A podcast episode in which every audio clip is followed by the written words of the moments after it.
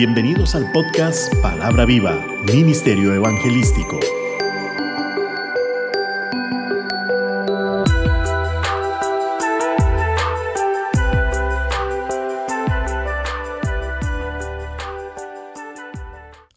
Qué hermoso poderte saludar. Es un placer que me acompañes al estar escuchando este podcast. Oramos al Padre para que cada día nos dé más sabiduría y entendimiento para comprender tu hermosa palabra y así podamos mostrarle al mundo que hay esperanza en Cristo Jesús. Todo esto te lo pido, Padre, en el nombre de tu Hijo amado. Amén. Nuestro tema de hoy, levántate. Levántate, una palabra aplicable a muchas situaciones, una palabra que todos hemos escuchado de otros hacia nosotros. Levántate, le dice la madre al niño cuando éste aún duerme. Levántate, le dice un amigo a otro cuando éste se encuentra afectado. Como vemos, se trata de una palabra de autoridad, de poder, que el pueblo de Israel utilizaba grandemente cuando de guerra se trataba. ¿Y a quién se dirigían los israelitas sino a Dios, al Dios Padre, diciéndole? Números 10:35. Cuando el arca se movía, Moisés decía, Levántate, oh Jehová, y sean dispersados tus enemigos, y huyan de tu presencia los que te aborrecen. El vocablo se halla en casi todas las lenguas semíticas, incluyendo hebreo y arameo, arameo bíblico. Aparece unas 600, 630 veces en hebreo y 39 veces en arameo. Cuando Winston Churchill llegó a la escuela de su niñez, dijo a los niños, Nunca se rindan, nunca, nunca, nunca. No eres un fracaso, levántate. Le podemos decir muchas, muchas palabras y aún muy motivadoras a una persona que se encuentra caída. Pero si no le decimos la palabra levántate y aún más si la expresamos levántate en el nombre de Cristo, la reacción será mucho más positiva, garantizando quizás todo un cambio de vida en aquella persona que se encuentra caída dice su palabra, porque el justo cae siete veces y vuelve a levantarse. Proverbios 24, 6. Levántate, todo un grito de guerra donde el que pelea se llama Jehová, porque Jehová peleará por vosotros y vosotros estaréis tranquilos. Éxodo 14, 14. Es un llamado de angustia cuando ya no podemos actuar nosotros, pues es muy común que Dios nos lleve a extremos de debilidad para poder Él pelear por nosotros. Es cuando el orgullo, la arrogancia y aún cuando decimos ya no puedo más y nuestras propias fuerzas quedan hechas a un lado, es el momento para darle campo al que vive y reina por los siglos. Jesucristo, Él nunca nos abandonará, siempre estará con nosotros, porque Jesucristo es el mismo ayer y hoy y por los siglos. Hebreo 13:8. No importa cuán profundo hemos caído, Dios nos dice hoy, levántate, no temas ni desmayes. Solo Dios levanta al caído, el hombre no levanta a nadie. Solo Dios tiene el amor y la paciencia para levantarnos. No peleamos solos, la batalla es de Dios, la guerra es de Dios, la victoria es de Dios. Así que levántate, no eres un fracaso, levanta tu mirada al Señor y actúe como le dice Hebreos 12.2. Puesto los ojos en Jesús, el autor y consumador de la fe, el cual, por el gozo puesto delante de él, sufrió la cruz, menospreciando lo propio, y se sentó a la diestra del trono de Dios. Cristo no es cualquier persona, Él es el Hijo de Dios, y es claro donde se encuentra a la diestra del trono de Dios, intercediendo por cada uno de nosotros día a día, noche a noche. Muchas veces somos personas inadvertidas, quizá por diferentes factores de la vida. Así mismo se encontraba el pueblo de Dios cuando fue destruido Jerusalén, haciendo que una ciudad hermosa llamada Sión dejó de serlo, transformándose en una ciudad olvidada, debido al estado de postración y oscuridad en que llegó a vivir. No podían darse circunstancias más dolorosas y humillantes, y tanto se prolongaba aquella situación que parecía no haber para los deportados la menor esperanza de restauración. Pero es precisamente en la oscuridad más densa donde más resplandece la gloria del plan que Dios tiene para su pueblo. Por eso Proverbios 4:18 nos dice, mas la senda de los justos es como la luz de la aurora, que va en aumento hasta que el día es perfecto. Después de tantos años de oscuridad, el profeta Isaías en su capítulo 60 nos revela el futuro glorioso de una nación, de un pueblo, de una ciudad, que había sufrido el peor de los oprobios y desavenencias por causa del destierro, motivo de su propia desobediencia. Pero fiel es Dios, que siempre tiene un remanente fiel por el cual su pueblo no ha sido consumido. Isaías 28:5. En aquel día Jehová de los ejércitos será por corona de gloria y diadema de hermosura al remanente de su pueblo. Según de Reyes 19:31, porque saldrá de Jerusalén remanente y del monte de Sión los que se salven. El celo de Jehová de los ejércitos hará esto. Veamos lo que nos dice Dios por medio de su profeta Isaías. En el capítulo 60, verso 1. Levántate, resplandece, porque ha venido tu luz, y la gloria de Jehová ha nacido sobre ti. Verso 2. Porque he aquí que tinieblas cubrirán la tierra, y oscuridad las naciones, mas sobre ti amanecerá Jehová, y sobre ti será vista su gloria. Y el verso 3 dice, y andarán las naciones a tu luz, y los reyes al resplandor de tu nacimiento. No encontramos nada en la historia de los judíos que sea cumplimiento de la profecía de este capítulo. Debemos concluir que se relaciona principalmente con hechos futuros. Predice la pureza y crecimiento de la iglesia. Aquí describe la conversión de almas. Ellos huyen a Cristo, a la iglesia, a la palabra y a las ordenanzas como tórtolas a su hogar. De ahí que huyan en busca de refugio y amparo de ahí que huyan en busca de reposo. Qué grata visión la de estos pobres almas que corren hacia Cristo. Esto nos lo dice Matthew Henry.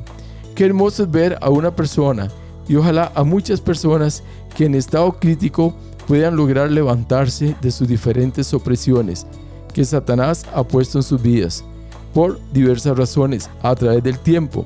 Pero cuando llega salud de esperanza, es hermoso verles resplandecer, pues la gloria de Jehová ha nacido sobre ellos. ¿Y quién más puede ser esa luz de esperanza sino Cristo? Juan 8:12 dice, otra vez Jesús les habló diciendo, yo soy la luz del mundo. El que me sigue no andará en tinieblas, sino que tendrá la luz de la vida. Si nos levantamos y aceptamos esa luz en nuestras vidas, pasaremos de tinieblas a su luz admirable. Dios te dice hoy, levántate, es tiempo de dejar el pecado, es tiempo de arrepentirse, es tiempo de dejar las tinieblas, es tiempo de empezar una vida nueva, llena de luz y de esperanza en Cristo Jesús. Nunca jamás va a ser igual. Necesitamos comprender que nadie, absolutamente nadie, te puede sacar de la oscuridad de las tinieblas. Solo uno. ¿Quién? Cristo fue capaz de vencer la oscuridad para, darnos luz y luz en abundancia. Deja que sobre ti amanezca Cristo, que ya no hayan más tinieblas en tu corazón. Entrega esa, esa vida vieja y pecaminosa al Rey de Reyes y te convertirás en una nueva y hermosa criatura. Dígale no al pecado y sí a Jesucristo, como dice Romanos 8:10 pero si Cristo está en vosotros, el cuerpo en verdad está muerto a causa del pecado, mas el espíritu vive a causa de la justicia. La transformación del pasado no puede ser más sorprendente. A Sion le dice Dios, en vez de estar abandonada y aborrecida, tanto que nadie pasaba por ti, haré que tengas renombre eterno. Y esa Sion somos cada uno de nosotros que abandonados y rechazados, ahora tenemos hasta un nuevo nombre y ya no vivimos como bastardos, sino como verdaderos hijos del Rey. Jehová de los ejércitos, Dios mostrará su gracia abundante. Debemos empezar con su promesa y luego vendrán todas sus misericordias. Muchos serán recibidos en la iglesia, aún de países lejanos. Cristo siempre está dispuesto para recibir a todos los que acuden a Él la puerta de la misericordia siempre está abierta día y noche. Levántate Jehová, Todo en exclamación de grito de guerra. No podemos olvidar que la palabra nos enseña en Efesios 6:12, porque no tenemos lucha contra sangre y carne, sino contra principados, contra potestades, contra los gobernadores de las tinieblas de este siglo, contra huéspedes espirituales de maldad en las regiones celestes. Lo que significa que nunca nuestra lucha es contra personas, sino contra Satanás y todos sus demonios, los cuales se manifiestan de diferentes maneras contra nuestras vidas. De ahí la importancia de mantenernos firmes y muy atentos a las acechanzas de Satanás. Bien lo dice el apóstol Pedro en su primera carta. 1 Pedro 5:8. Sed sobrios y velad, porque vuestro adversario el diablo, como león rugiente, anda alrededor buscando a quien devorar. Tenemos un, un enemigo que no se cansa de atacar y de hacer el mal, que destruye, mata y roba constantemente. Y solo basta con ver los noticieros que nos presentan todas las maldades del enemigo y entre mayor sea la maldad, mayor es el suceso. No podemos dejarnos ser atacados. Para ello es necesario una actitud vigilante que nos ayude a contrarrestar todo dardo del enemigo. Si estamos de pie, lógicamente es porque nos hemos levantado. Y ahora que nos hemos levantado, mantengámonos con esa actitud de firmeza y de poder que el Espíritu Santo nos, da día a día. De ahí la importancia que de 1 Tesalonicenses 5:17, recordemos, orad sin cesar. Si le decimos a Dios que se levante para que pelee por nosotros, nosotros debemos de tomar la actitud de ser buenos soldados en Cristo Jesús, como nos lo dice el apóstol Pablo en 2 Timoteo 2.1.